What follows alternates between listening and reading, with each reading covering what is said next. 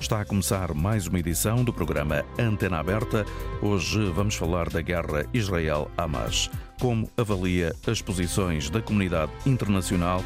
É uma das questões que colocamos. Bom dia, António Jorge. Muito bom dia, bem-vindos ao programa, bem-vindos a mais uma semana de emissões da Antena Aberta na Antena 1.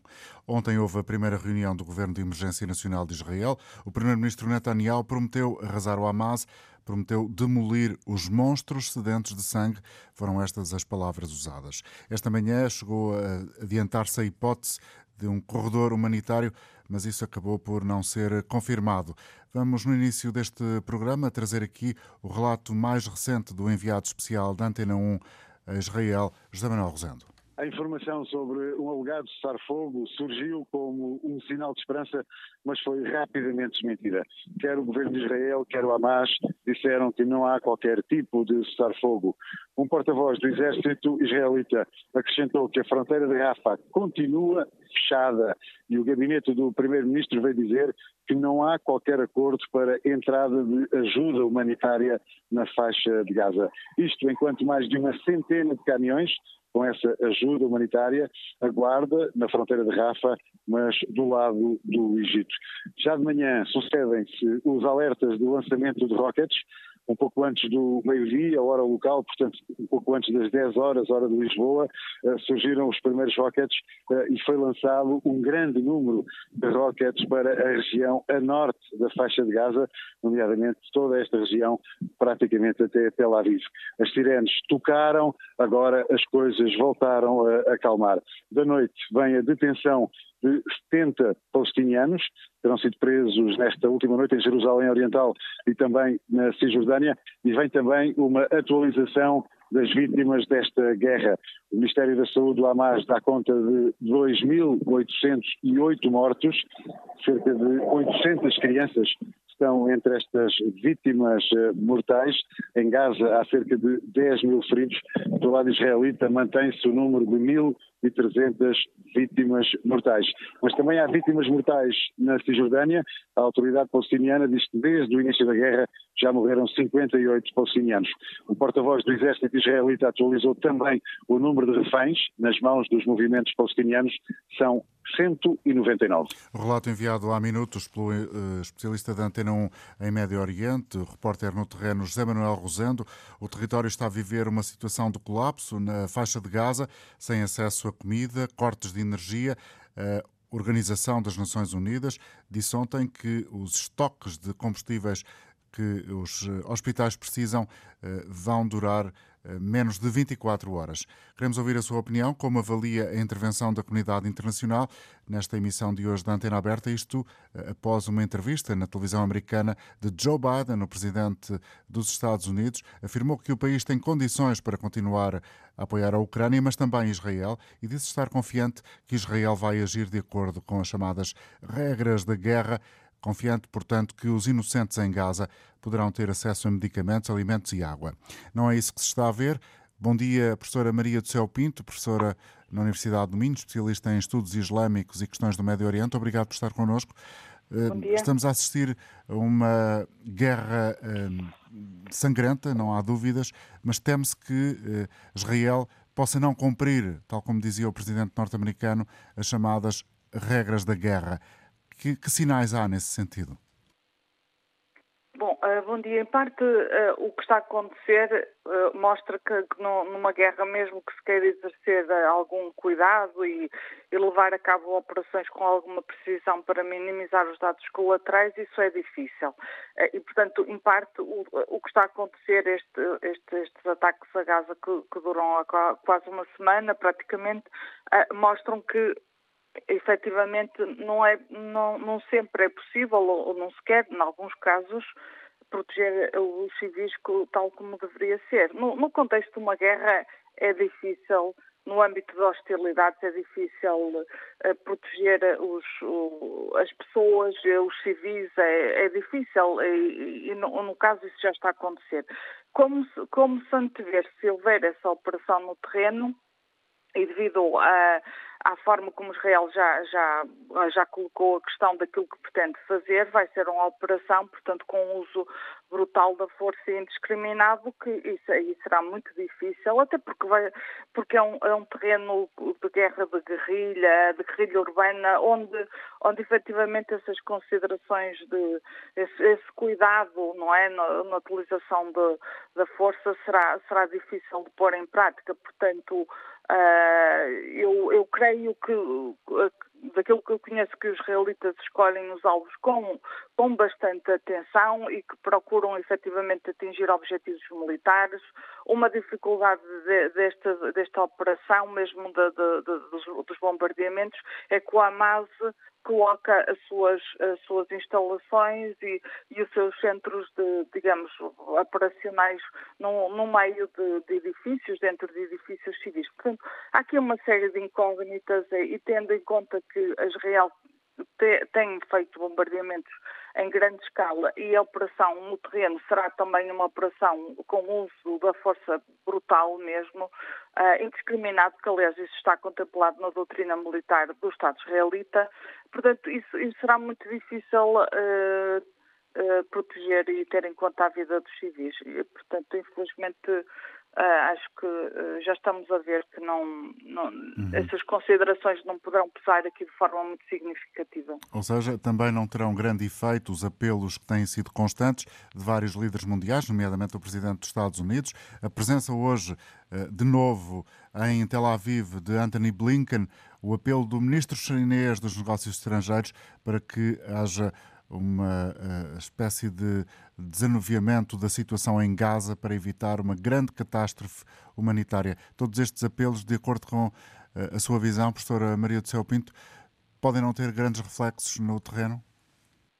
Eu, eu, uh, eu estou convencida que não, mas repare, estes, estes apelos, estas pressões internacionais já estão a surtir algum efeito. O facto de Israel ter, estar a adiar o, o, lançamento da operação no terreno, nós não temos a certeza se é por considerações humanitárias ou, porque se Israel precisa de mais tempo para se preparar, nomeadamente está a, a colegir informação de intelligence de forma a tornar a operação o mais certeira e o mais segura para os seus militares. Nós não temos a certeza exatamente daquilo que parece ser o retardar do início da operação militar, mas penso que as pressões internacionais serão enormes sobre o Estado de Israel e, e, se é verdade que uh, Israel tem adiado o, o, prazo, portanto tem dado mais tempo aos civis para se retirarem de determinadas zonas de Gaza, permitir esse êxodo, em princípio será também por considerações de caráter humanitário que derivam de pressões internacionais. Uh, e efetivamente uh, a, presença constante do secretário de Estado nos últimos tempos, nos últimos dias no Médio Oriente, o facto de ele voltar de novo a Israel hoje, mostra que não só há, questões humanitárias em jogo, mas há outra preocupação que é, que é também muito grande, que é fazer com que estes países árabes restringam a atuação do Hamas de forma a, a, que o conflito não alastre do Hamas, e quem diz o Hamas diz também o Irão, diz o Hezbollah, portanto é tentar, junto dos vários interlocutores árabes que podem ter uma influência junto do, do Hamas e dos palestinianos, uh, tentar que, uh, evitar esse alastramento. De resto, o Israel, uh, aliás, os Estados Unidos junto de Israel também terão feito pressões para, para enfim, uh, não, não usar a força, digamos, de forma, no, de forma demasiado brutal, mas, mas uh, nós sabemos que a Israel nem sempre ouve os conselhos do seu protetor americano e, e, por vezes, quando tem determinado planeamento, como será o caso, esse, esse, esse conselho, essas pressões nem sempre surtem efeito. Portanto, há aqui considerações humanitárias, seguramente, e, e há aqui muitos países e muitas entidades a agir do, de ambos os lados, de Israel e do, da parte do Hamas, mas também há o receio de um alastramento da guerra, o que é efetivamente é um cenário um pouco preocupante. Muito obrigado pela colaboração uma vez mais. Maria do Céu Pinto, professora na Universidade do Minho, especialista em estudos islâmicos e questões relacionadas com o Médio Oriente. Obrigado pela sua participação e por nos ter ajudado a entender um pouco melhor esta situação que domina a atenção do mundo desde há uma semana, pelo menos. Rui Peters é um ouvinte da Antena 1 connosco em Portimão e que agora está ao telefone. Bom dia, seja bem-vindo ao programa, Rui. Muito obrigado, uh, António Jorge. Um, eu vou tentar ser o mais sucinto possível. Portanto, começo por dizer, eu não sou um homem de esquerda, nem pouco mais ou menos, uh, nem do centro, e, portanto, estou um milhão por cento do lado dos palestinianos, uh, até dizer chega. Isto porquê?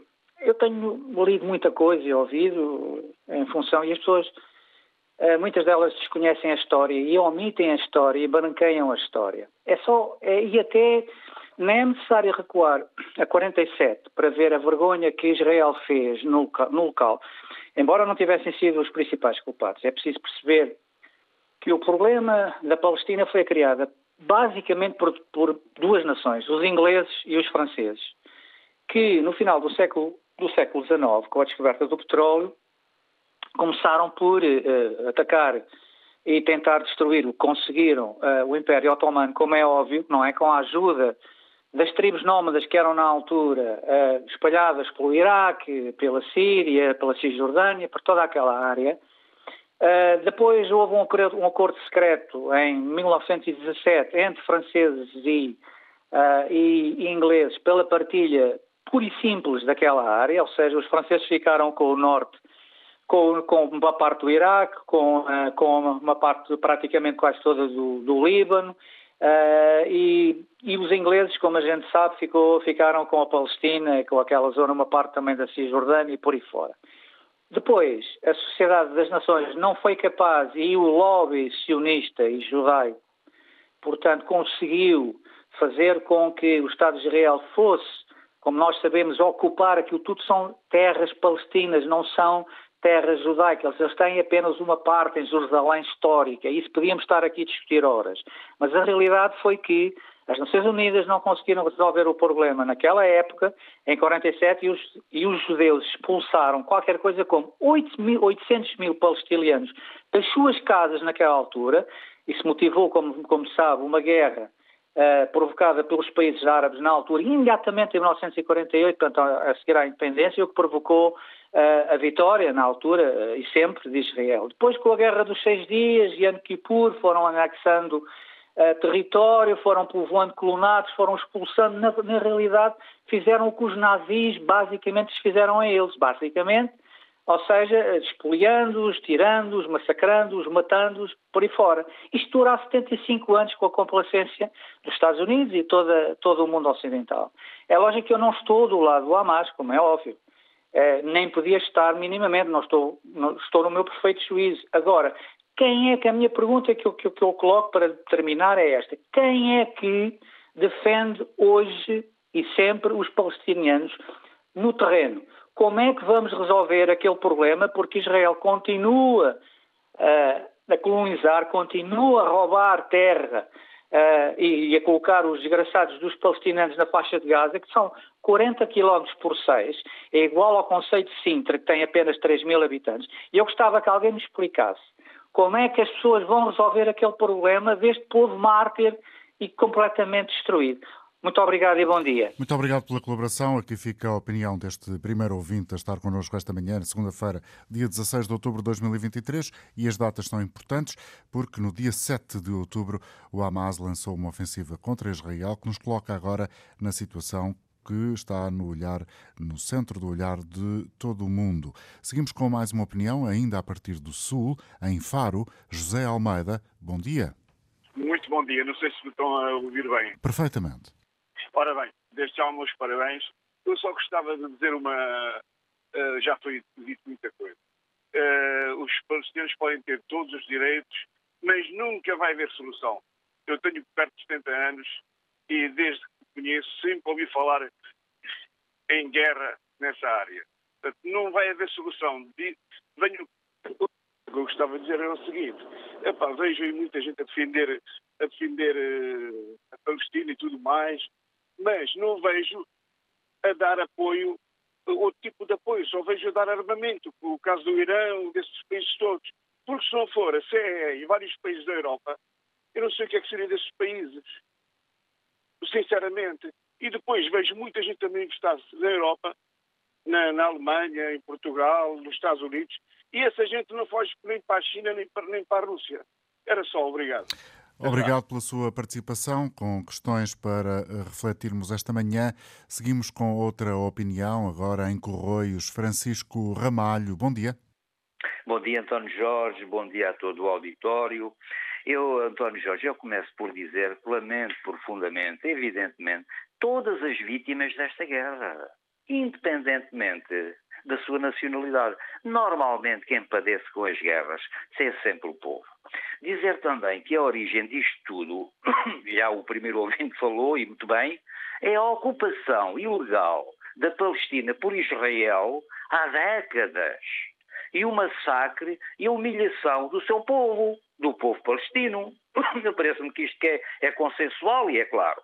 Tudo isto, apesar das diversas resoluções das Nações Unidas, as quais os Estados Unidos da América sempre se impuseram. Portanto, agora esta atitude continuada do senhor Netanyahu, senhor com esse pequeno aspas, evidentemente, e do seu governo, em os hospitais a colapsarem, António Jorge, 2 milhões de pessoas à beira de, de, de morrerem inanimadas, sem, fo sem de, de, fome, de, de sede, e isto, isto é uma coisa horrorosa.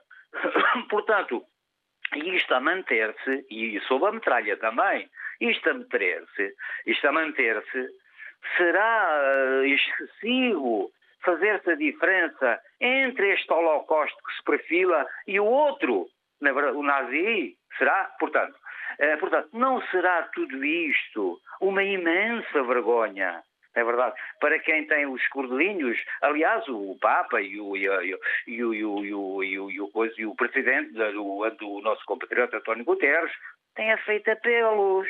E este senhor Netanyahu e o seu governo, não é verdade, fazem ouvidos de marcador. Muito obrigado, Portanto... Francisco, pela sua colaboração. Tenho agora a oportunidade de conversar com o professor Álvaro Vasconcelos, fundador do Instituto de Estudos Estratégicos e Internacionais de Lisboa e também fundador do Fórum Demos. Professor, muito obrigado pela colaboração. O senhor hoje assina uma coluna de opinião no Jornal Público em que eh, diz que é, é, é quase ingenuidade pensar na possibilidade desta tragédia vir dar origem a uma solução eh, para este eterno, parece eterno, conflito entre Israel e a Palestina.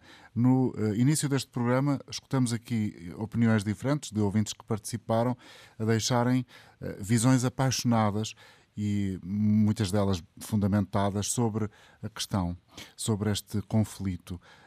Por muito que se diga, a opinião que se tem sobre aquilo que está a acontecer agora em Israel e, uh, e entre o Hamas será sempre. Uh, é uma pergunta que lhe faço, não sei se ela também é um, um pouco ingênua, enferma de alguma paixão e incapacidade de ver a realidade? Não, não há dúvida que estamos, sim, não há dúvida que estamos perante um conflito, perante o horror, o horror que vimos com os atos de terror do Hamas contra cidadãos civis israelitas, agora o terror contra Gaza, e evidentemente quando estamos perante o terror, as palavras são difíceis.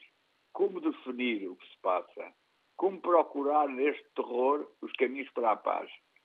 E aquilo que eu defendo no meu artigo não é, é que parece ingênuo procurar-se eh, ao pensar-se que se vai encontrar uma solução para este conflito a partir deste horror. Mas eu acho que devemos continuar a ter esperança e que é possível e como, uh, que israelitas e palestinos se venham a reencontrar, a reconciliar. E sinais disso são os movimentos pacifistas que existem na Palestina e que existem em Israel. Há um campo da paz em Israel, como existe um campo na Palestina que quer uma reconciliação. Evidentemente que a situação atual uh, exacerba, exacerba os ódios e torna mais difícil o campo da paz ganhar espaço. Porque, evidentemente, no, no lado uh, israelita há um desejo de vingança em parte significativa da população e no lado palestino, uh, perante as atrocidades que estão a ser cometidas contra a população de Gaza. Também há muita gente que não acredita na paz e que acha que o único caminho é a violência. E com esse caminho quase certo nos próximos dias, em função daquilo que foi dito até, por exemplo, ontem pelo Primeiro-Ministro Netanyahu, prometeu mais uma vez arrasar o Hamas, demolir os monstros sedentos de sangue. Perante isto, perante esta vontade de vingança, perante os apelos da comunidade internacional, daquelas que foram as declarações também de ontem do presidente norte-americano Joe Biden, da presença mais uma vez hoje em Tel Aviv de Anthony Blinken, dos apelos vindos da China, Bom, o que temos pela frente será inevitavelmente um conflito sangrento ou há ainda alguma esperança, ou podemos ter alguma esperança de haver uma espécie de travagem uh, mais acentuada dos intentos de Israel? travar Israel é extremamente difícil. É extremamente difícil porque o governo israelita de Netanyahu é um governo de extrema-direita e não é só um governo de extrema-direita, é um governo que tem o projeto do grande Israel. É um governo que vê neste conflito uma possibilidade de expandir Israel para todo o território da Cisjordânia. Aliás, território da Cisjordânia que já está hoje polvilhado de colonatos e o espaço que existe para construir um Estado palestino na Cisjordânia é praticamente nulo. Por isso, eu, no meu artigo, eh, sublinho que neste momento a questão fundamental é a defesa dos direitos dos palestinos, os direitos à igualdade, é uma luta contra o apartheid. Agora, saber se a comunidade internacional vai ser capaz de travar Netanyahu depende muito da posição americana, da posição europeia, que tem que ser muito clara em dizer que a, a, a punição coletiva uh, dos habitantes de Gaza é um crime contra a humanidade, ao mesmo tempo que, evidentemente, todos os esforços devem ser feitos para libertar os reféns e que os crimes cometidos em Israel pelo Hamas devem um dia ser julgados. Mas estamos perante duas questões completamente diferentes. Uma é considerar que nenhum palestino é inocente. Aliás, como do lado do Hamas se considera que nenhum israelita é inocente, que não há inocentes, quando evidentemente a população civil não tem responsabilidade nenhuma neste conflito e sofre com ele. Eu gostava também de trazer esta conversa, se me permitir, professor Álvaro Vasconcelos, e se tiver tempo, para ficar connosco ainda mais um pouco, o Major-General Agostinho Costa, que está uh, também em linha. Bom dia, Sr. Eh, Major-General. Obrigado. Há, uh, do seu ponto de vista, uh, alguns sinais que podem acentuar o receio deste conflito extravasar, alastrar de forma mais significativa outros territórios para além de Israel e da Palestina? Bom dia. Muito obrigado pelo convite. Permita-me também que cumprimento o professor Álvaro Vasconcelos. Uh, Soutor, diretamente à questão, há efetivamente indicadores, há nomeadamente declarações ou, ou, uma notificação pela parte do Irão feita a Israel através das Nações Unidas, portanto, não foi através um, da, da grande organização universal no sentido de ser clara e, e, e, agora vamos ver até que ponto é que ela pode consubstanciar um, uma, uma ação na prática, mas há, há uma ameaça iraniana de, de, intervenção, portanto, intervir neste conflito caso Israel proceda a, a, anunciada já há algum tempo esta parte e sucessivamente adiada operação terrestre. Portanto, há, há, esse, há esse indicador, há escaramuças já no norte do Líbano, hoje soubemos que a população eh, israelita na fronteira a 2 km está em processo de evacuação, portanto, para sair, é, é, como, diz, como, tem, tem, como disse, tem havido trocas de fogo, bombardeamentos. Uh, o, o, neste caso, o Hezbollah, o Hamas também reivindica essa autoria, mas é muito provavelmente que, que seja o Hamas, tem vindo a, a, a, destruir as câmaras de vigilância no sentido de poder infiltrar grupos dentro de, de, Israel. Há também indica, indicação de que milícias xiitas patrocinadas pelo Irão estarão a caminho do, da fronteira com os Montes Golã. Portanto, estamos à beira de uma internacionalização do conflito e isso, efetivamente, é o que faz o, o António Blinken manter este périplo frenético que está a fazer pelo Médio Oriente, no sentido de procurar desescalar este conflito, só que o Ocidente, em particular Europeia e os Estados Unidos têm, têm mostrado alguma complacência em relação a Israel, não Israel propriamente, mas ao governo israelita, que o, o, o professor Álvaro Vasconcelos já caracterizou a, a, sua, a sua natureza e, eh, digamos, deixar o Sr. Netanyahu à solta neste processo é, é, como dizia, abrir uma caixa de Pandora, porque o, o, esta campanha punitiva fundamentalmente tem como alvo a população civil, porque, como é sabido, o Hamas está debaixo do chão, eh, digamos, à espera, e, e, em última instância, esta intervenção do Exército que ia verificar-se eh, poderá conduzir, como disse, a, a uma transição do conflito, eh, beneficia, eh, em, em, última análise, o próprio Hamas, porque esse é um dos objetivos, é um dos objetivos do, do, deste grupo. Professor Álvaro Vasconcelos, há um risco iminente de termos uma internacionalização deste conflito no Médio Oriente? Não, sem dúvida que eh, a violência contra os palestinos em Gaza cria um sentimento de grande revolta nos países árabes vizinhos. Não necessariamente nos governos dos países árabes vizinhos.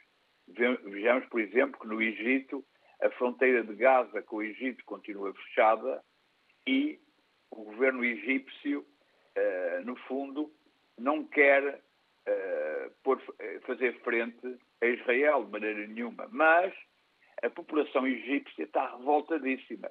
O mundo árabe está revoltadíssimo.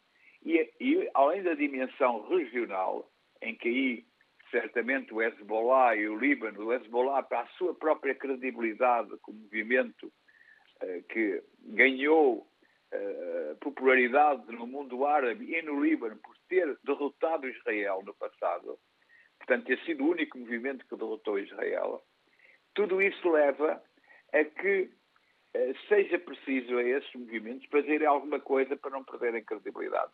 Mas há outra dimensão da internacionalização que nos deve preocupar particularmente. Há dias, como, eh, como viram, eh, houve um assassinato de um professor em Paris. E hoje há uma nova ameaça de bomba, ou já houve esta manhã, onde já tinha sucedido sexta-feira passada, se não me falha a memória, esse incidente. É isso.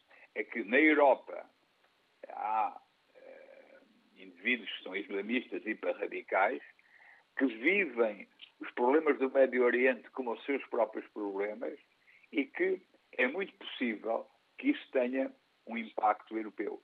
Por isso, para a União Europeia é tão importante ser muito clara na sua condenação de toda a tentativa de invasão terrestre uh, de Gaza pelo exército israelita, o que não foi o caso da Presidente da Comissão Europeia, eh, que foi a Israel e quase que dizia que o Israel tinha direito e deveria invadir uh, uh, Gaza. Será pelo facto dela ser alemã? Não, eu, não, eu não diria isso porque os alemães são muito sensíveis, porque, o que foi o Holocausto faz com que os alemães tenham em relação a Israel uma, uma posição de, em que é, é mais difícil criticar o governo israelita. Mas durante anos que eu colaborei com palestinos em iniciativas até uh, na Palestina, que vi sempre a presença de organizações não governamentais alemãs, de apoio de fundações alemãs. Portanto, os alemães têm uma boa noção do que ali se passa e sabem que um conflito daquela, uh, deste tipo também é muito prejudicial para a Europa. Eu não diria uh, por ela ser alemã, é por ela ter assumir uma posição uh, guerreira nestas questões, por ela não compreender que estes problemas têm uma solução que não é guerreira, que não é militar, tem uma solução política. Diplomática. Este, e diplomática, mas não há para, este, para, esta questão uma solução militar. É preciso encontrar um, uma forma de convivência pacífica entre israelitas e palestinos. E para isso, evidentemente, é preciso acabar com a apartheid. Muito obrigado, professor Álvaro Vasconcelos. Major-General Agostinho Costa, a solução militar, eh, enfim, está em marcha em grandes dimensões, como sabemos, eh, de Israel para a faixa de Gaza. São esses relatos que temos aqui apresentado, uh, apresentados uh, através de, de, dos olhos do nosso enviado especial José Manuel Rosento. Até que ponto é que uh, este reforço também militar na região, com os Estados Unidos enviarem porta-aviões, até que ponto é que este é um sinal claro parece uma coisa um bocadinho óbvia, mas também pode não ser. Qual é a sua visão? De ser um, um conflito que pode efetivamente escalar, aumentar, avançar de fronteiras, ou seja, com vários países internacionais a reforçarem a presença na zona? Sem dúvida, Sr. Muito obrigado pela, pela questão, porque é, é, todo este, este aparato bélico que assistimos na, na zona, o, o porta-aviões já, já o Forco já lá está, o Eisenhower vai a caminho, etc. É, fundamentalmente, o nosso entendimento é que, aliás, o entendimento de vários analistas é que a intenção é, é, é desescalar a tensão, baixar a tensão e impedir a internacionalização do conflito. Aliás, se repararmos, estão, está em, em curso, está em desenvolvimento desde há uma semana esta parte, duas grandes coligações, e não obstante não, não, não sejam eh, declaradas, mas, mas são, são patentes. Vemos, por um lado, eh, digamos, uma ida frenética de, de personalidades internacionais, como já falamos sobre António Blinken, vimos uh, a senhora von der Leyen, que já, já foi referido, e, há, há, indicadores de que até poderá Joe Biden ir a Israel, portanto, o mundo ocidental está em está em, em, em digamos, em, em coligar-se numa, numa, em apoio de Israel, e há outra, outra coligação que é verdadeiramente a do sul global, a dos BRIC. Se, formos, se repararmos, é o Egito, é a Arábia Saudita, é, é a Rússia, é a China, Portanto, é, é, excepto a Índia, que, to, que, toma uma posição um, um, pouco distante, porque tem outros, outros motivos e que talvez não, não temos naturalmente tempo para, para, para os uhum. analisar, mas há outros motivos que estão subjacentes. Portanto, há, há aqui estas duas coligações que estão fundamentalmente a procurar desescalar este conflito, impedir que ele extravase. Os Estados Unidos são os primeiros a não ter um mínimo de interesse que, que este conflito passe à, dimensão regional ou até uma dimensão internacional, porque estão a entrar num ano de eleições, já tem já, já a questão da Ucrânia sobre a mesa, portanto já há, um, já há em verdade uma desmilitarização da capacidade, da capacidade militar ocidental, nomeadamente dos Estados Unidos, no apoio nesta já longa guerra uh, ucraniana ucraniana e, e, e, se permite até uma especulação, imaginemos que se, se eh, eh, este, este, conflito toma proporções eh, a escala, a, a proporções regionais ou globais, digamos, o, o Sr. Xi Jinping pode aproveitar e, e, escalar também na região do Indo-Pacífico. Portanto, há todo, estamos num período verdadeiramente de ebulição. E há aqui, permita-me só apenas, até para poder tranquilizar quem nos está a ouvir, com, tranquilizar em termos de análise militar. Há alguma diferença, e até complementar aquilo que o professor Álvares Vasconcelos disse, com, com toda eh, a sabedoria e o conhecimento que lhe é reconhecido. Eh, eh, há efetivamente uma preocupação de segurança na Europa, tendo em conta que a, população europeia, não só a população, digamos, de, de, de religião eh, islâmica, que é muito sensível, e este, este conflito une xiitas e sunitas, isso é indiscutível, mas também os europeus, que o povo, a população europeia, que é muito sensível a estas imagens trágicas que vimos tanto na, na eh, produto do Hamas sobre a população israelita, como agora do, do, do, eh, destes bombardeamentos que Israel, indiscriminados, que Israel está a fazer no, na faixa de Gaza e que todos nos chocam. Há uma diferença entre esta situação e a situação que vivemos na Europa eh, no, no, em 2014 e 2015, na, na, sequência dos atentados terroristas que aqui tivemos. Os atentados terroristas desse período decorrem de uma intenção estratégica do, chamado, do execrável, se me permite este termo, Estado Islâmico, então chamado Estado auto, autoproclamado Estado Islâmico. Porque o Estado Islâmico procurou trazer à Europa ou, e aos Estados Unidos, ao mundo ocidental, o, a, ação estratégica. Isto é, procurou que, que a, a, ação que estava a ter na Síria e no Iraque se, se expandisse para a Europa. E daí todos os atentados que vimos no Bataclan, em, em França, eh, em Nice, eh, em Espanha, portanto, em toda a Europa, na Alemanha, etc., era um objetivo estratégico do, do, do autoproclamado Estado Islâmico. Não é o caso do, da causa palestiniana. Os palestinianos não, não, não, não, não têm como objetivo, eh, o, o, aliás, não, o próprio Hamas, que, que é o que é, não é? Não, não nos merece nenhuma simpatia, não tem por objetivo trazer o combate ou trazer a ação estratégica, que não faz sentido nenhum, ao mundo ocidental, não obstante se queixe do mundo ocidental. A questão central, e com isso concluía, se me permite, doutor, é queremos um Estado palestiniano ou queremos um, um novo Kurdistão? Queremos lançar o povo palestiniano para os países limítrofes, já, já, já há campos de refugiados que cheguem eh, na, na, no Líbano e, e, na Jordânia. Queremos agora criar, eh, o, o, deslocar a população, eh, queremos o mundo ocidental, é essa consciência que, e sairmos do mantra de dizer que tem direito a defender. Claro que Israel tem direito a defender-se. A, a questão é, se criarmos, se a forma de acabarmos com estes grupos, Hamas, etc., é a criação de um Estado e o Estado passa a ter os jus bellum, os jus stratum e os jus legaciones, que, é, que são, que são eh, eh, digamos, os, as características de um Estado, isto é, passa a ter um exército.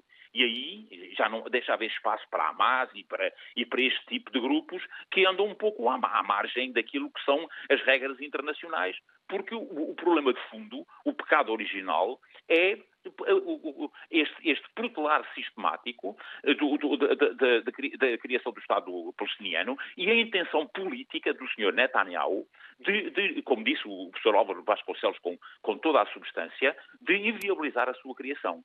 Anulado, por um lado, na Cisjordânia, através de sistemáticos colonatos para os quais o Ocidente eh, limita-se a fazer um papel em cada, em cada colunado que abre, um papel a protestar, mas não toma nenhuma atitude, e em relação à faixa de Gaza, a intenção, a intenção de, de Israel é, é, é, bem, é bem clara e é, é praticamente assumida, que é eh, o êxodo, a expulsão da, da população palestiniana eh, da faixa de Gaza. Esse é o problema de central, é o problema de fundo é, é, que aqui se coloca. Não é? Muito obrigado pela sua análise, por nos ter também ajudado a pensar, de acordo com a sua visão, a questão fundamental que hoje aqui nos une e que está debaixo do olhar de todo o mundo, ou seja, o conflito entre Israel e o Hamas.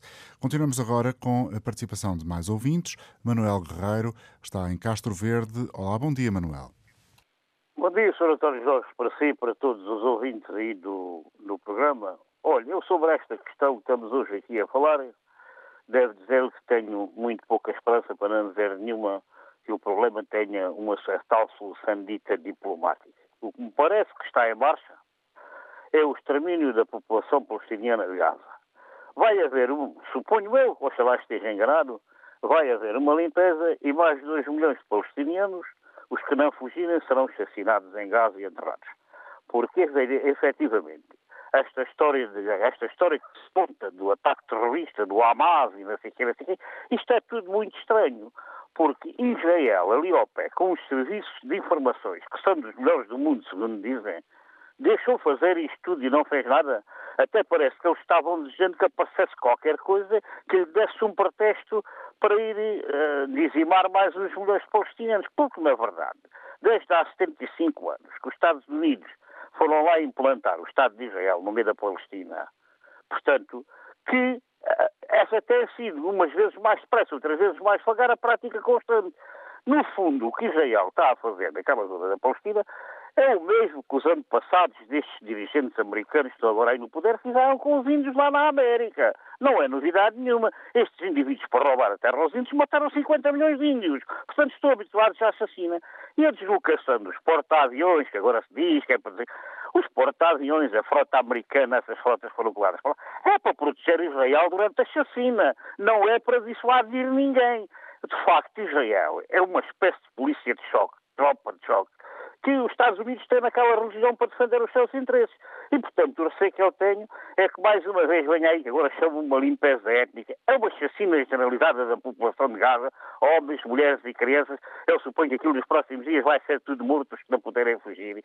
E depois é a tal história, né? Os Estados Unidos têm lá a frota, os outros países árabes, mesmo que se quisessem meter naquilo, não têm poder militar só por isso, porque os Estados Unidos são a grande potência militar do mundo e, portanto, armaram Israel até aos dedos com tudo, com uhum. tudo o que é moderno. E, portanto, os países árabes, a única coisa que as pessoas vão podendo fazer, essas pessoas revoltadas com essas sensidas vão fazendo, é uma bomba aqui uma bomba lá, mas isso não resolve problema nenhum, porque, em geral, essas coisas depois até acabam para atingir inocentes que não têm nada a ver com a guerra e com o poder que lá está. Obrigado. Vamos voltar a contatar-se certamente consigo ainda eh, durante esta semana, porque é um ouvinte muito presente no programa. Vítor Serrano, em Lisboa. Bom dia, Vítor. Bom dia. Bom dia. Uh, como está? Tudo bem? Agradeço desde já a oportunidade para poder fazer o meu comentário. Uh, portanto, o que eu tenho a dizer é que eu creio que o preconceito uh, contra o, o povo judeu ainda hoje existe e é muito forte. Aliás, nunca deixou de existir. Uh, eu já ouvi aqui comentários de vários, vários tipos. Eu não sou a favor do sofrimento de, da população palestiniana. Uh, claro que não. Mas eu sou a favor da verdade. Uh, e eu sou a favor de que, o, de que a população palestiniana caso queira ter paz, tem que fazer uma revolução interna contra todos os grupos que sejam uh, seitas uh, extremistas e para, para que possam uh, ter o seu governo e de preferência democrático, o que será muito difícil, porque toda aquela região é dominada por ideologia islâmica extremista. mas pronto, é a minha opinião. eu creio que também, historicamente, o que as pessoas não sabem é que aquilo sempre foi Israel nunca deixou de ser Israel e a população dominante, eh, prevalecente em termos de números, foi sempre a, judaica. Em segundo lugar, foi a cristã. Só depois os beduínos e, entre eles, os muçulmanos. Uh, existe uma distorção a, a nível de, do que se ouve falar na comunicação social, eu sei lá porquê, talvez por causa do preconceito que sempre existiu contra os judeus e que não terminou com a Segunda Guerra Mundial porque o que acontece é que com a Segunda Guerra Mundial, e já agora quero só fazer aqui uh, uma chamada de atenção de que, a lembrar que Israel não é de agora, é, basta dizer que Jesus Cristo era judeu e Moisés era judeu, portanto é uma nação com 3.500 anos. Uh, e as pessoas passam ao lado dessa informação. Uh, e depois nós sabemos que Israel, cerca do ano 70, foi completamente chacinado pelos europeus, pela mão do Império Romano. E aí houve uma grande diáspora. Uh, acontece que depois, em, no, no, num ano, no, no, século II talvez, uh, agora não me recordo, houve um imperador, que eu creio que foi o Adriano, que decidiu, por ódio aos judeus, mudar o nome de Israel para Filisteia. Filist, os filisteus eram um povo que existia e era antigo inimigo de Israel, que existia por aquelas bandas. Tudo bem. Mas o que é, o que é verdade é que os filisteus, portanto, eram uma, uma nação já pré-existente. Não, não, tem nada a ver com, o atual, com, a, atual Palestina, que supostamente são descendentes de, de Ismael e também de outras uh, pessoas. Uh, Pronto, mas eu não me quero estar a perder Sim, mais. Não vamos tão atrás na história. Muito obrigado, Vítor, pela sua colaboração e por ter trazido também aqui uh, os seus pensamentos sobre esta questão tão atual, mas como disse, radica uh, muito, muito atrás na nossa história enquanto humanidade. O comentador de uh, política internacional da Antena 1, Filipe Vasconcelos Romão, está também para a Antena Aberta de hoje, connosco, para nos ajudar a refletir sobre esta matéria. Tudo indica que invasão terrestre de Israel à faixa de Gaza pode estar cada vez mais próxima. Bom dia. Estamos mais próximos, assim o dita a cronologia e a ordem natural dos acontecimentos. Uh, dito isto, o que nos parece evidente é que temos os Estados Unidos a controlar a situação de uma forma muito clara. Uh, a viagem de Blinken uh, para o Médio Oriente tem-se prolongado, têm sido óbvios uh, os esforços que têm sido feitos pela administração Biden no sentido de o colocar em diálogo ou de estar em diálogo com os diferentes interlocutores da região. Eh, e, de certa forma, de exercer um papel importante como contenção eh, de uma eventual vingança mais primária por parte, por parte de Israel. E esse aspecto é, é, é relevante. Ehm, eh, Benjamin Netanyahu está enfraquecido no atual contexto, uma vez que é um dos responsáveis pela, ao último, o principal responsável pela forma uh, como foi descurada a segurança de Israel um, eh, e como Israel confiou na sua eficiência ou numa eventual uh, ausência de, de infabilidade, de, portanto, de, neste, neste processo, um, e isso diminuiu, isso é evidente aos olhos dos eleitores e da opinião pública israelita, mas também é evidente que a cidadania israelita quer uma quer uma resposta uh, aos atentados terroristas de que foi alvo uh, há pouco mais de uma semana. Portanto, uh, o que há neste momento é um jogo de equilíbrios e esse jogo de equilíbrios está a ser capitaneado pela administração Biden, que é no fundo e que mantém, que demonstra que os Estados Unidos da América continuam a ser eh, desde 1948 e ainda são hoje o principal aliado eh, do Estado israelita. Isso é visível nas resoluções ao longo das décadas nas Nações Unidas, na Assembleia Geral, no Conselho de Segurança e mais, aqui, mais uma vez aqui do ponto de vista político, isso fica muito em, em, em evidência.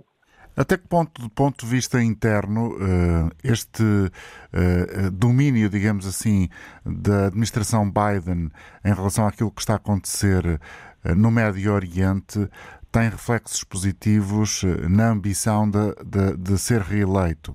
pode ter, eh, normalmente a política externa, a política externa já derrotou presidentes, ou já retirou muita popularidade a presidentes. Recordemos George W. Bush, por exemplo, termina o seu segundo mandato com uma popularidade muito negativa em função daquilo que foi o fracasso da invasão do Iraque uh, e o erro de política externa que representou a invasão do Iraque.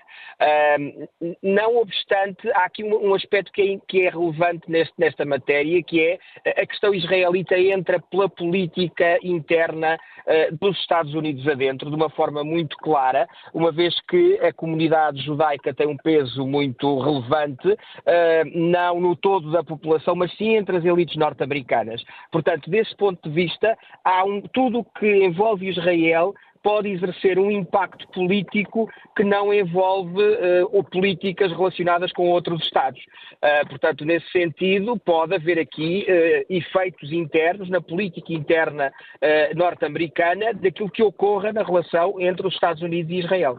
Filipe Vasconcelos Romão, qual é a análise que pode ser feita àquela que tem sido a posição da União Europeia relativamente ao conflito Israel-Hamas? Bem, a União Europeia, desde o início, sobretudo a Comissão Europeia, a Presidente da Comissão Europeia, desde o início da, da, da guerra entre, da invasão da, da Ucrânia por parte da Rússia, é, há um papel ativo por parte da Presidente da Comissão Europeia, que não é propriamente o papel que os tratados uh, têm como sendo, uh, como sendo otorgados à Comissão em matéria de política externa e de segurança comum. Portanto, eh, nesse, nesse sentido, eh, a Presidente da Comissão Europeia, eh, provavelmente por ser alemã e provavelmente pelo trauma que os alemães têm relativamente ao, ao conflito, a, a tudo o que envolve Israel, provavelmente a Presidente da Comissão Europeia entendeu que aqui também, à semelhança do que ocorre na Ucrânia, com a Ucrânia e a Rússia, teria um papel ativo e uma margem de manobra que depois na prática não tem. Uma vez que o conflito israelo-palestiniano mexe, eh, não é tão consensual e o posicionamento dos Estados da União Europeia não, não é tão consensual ou não é tão alinhado quanto em relação à unanimidade que estabeleceu em torno da crítica à invasão da Ucrânia. Como é que se explica, e imagino que não deva ser fácil em curtos minutos, esta uh, divisão que existe dos vários membros da União Europeia? É uma divisão histórica, eh, é uma divisão histórica que vem. A União Europeia tendencialmente e a maioria dos Estados da União Europeia tende a apoiar a causa da ideia de dois Estados, de uma Palestina com soberania, com uma soberania consubstanciada num Estado independente. Isso é algo histórico, é um dos aspectos onde há uma dissonância entre a União Europeia ou os principais Estados da União Europeia e os Estados Unidos da América. Eh, é também um dos aspectos, curiosamente, dos anos 70, no qual inicia, ainda no tempo da Comunidade Económica Europeia, através do qual se inicia uma cooperação política, uma vez que eh, as, eh, as relações, que eh, os alinhamentos na Assembleia Geral das Nações Unidas começaram a ser conciliados na OCE justamente em relação ao conflito israelo-palestiniano, e nesse sentido é um tema que, apesar de não despertar unanimidades, há uma defesa da causa palestiniana aqui. Essa defesa da causa palestiniana, por sua vez, entra em confronto com a ideia uh, de uma crítica total, absoluta, em relação àquilo que foi a ação do Hamas, que é uma organização considerada pela própria União como uma organização terrorista. Portanto, há que conciliar aquilo que é um princípio basilar para a esmagadora maioria dos Estados da União Europeia, que é a defesa da soberania palestiniana, com o direito, com a defesa do direito de Israel a retaliar em relação a uma faça ultra-radical e que pratica ações terroristas eh, da causa, em nome da causa palestiniana, no caso que é o Hamas. Um, daí estas contradições e daí esta ausência de um discurso, uh, por um lado, coerente, uh, mas sobretudo unânime, ao contrário do que nós estávamos a assistir, mais uma vez, e é necessário dizer que são duas guerras que estão a decorrer em paralelo, ao contrário do que nós estávamos a a assistir em relação à Obrigado, invasão Filipe. Bom fim de semana.